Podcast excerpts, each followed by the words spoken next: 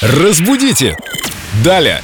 С нами Виктория Полякова, культуролог, знаток русского языка. Вика, привет. Привет, друзья. Программа наша только начинается, так что пусть вас не пугает слово «баста», которое мы привыкли воспринимать как конец а-ля... э, Да-да-да, финит а-ля Да, вот что-то комедия. такое, да. Вика, что означает слово «баста»? В русском языке действительно есть слово «баста», оно у нас заимствованное, и есть еще слово «бастовать». И, кстати, не всегда оно было в том значении, в котором мы сейчас его знаем.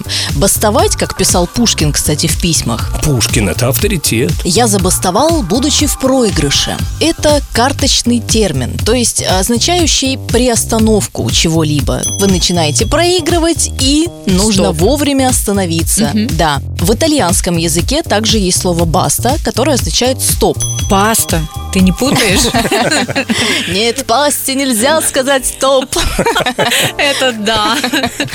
А есть еще в английском языке слово бастард, означающее незаконно рожденного наследника.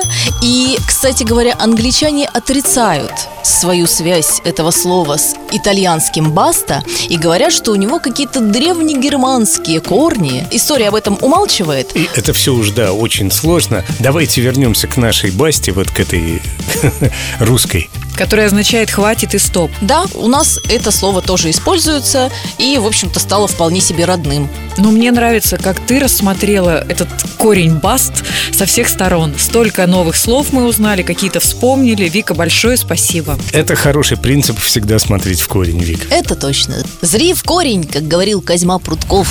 Разбудите! Далее!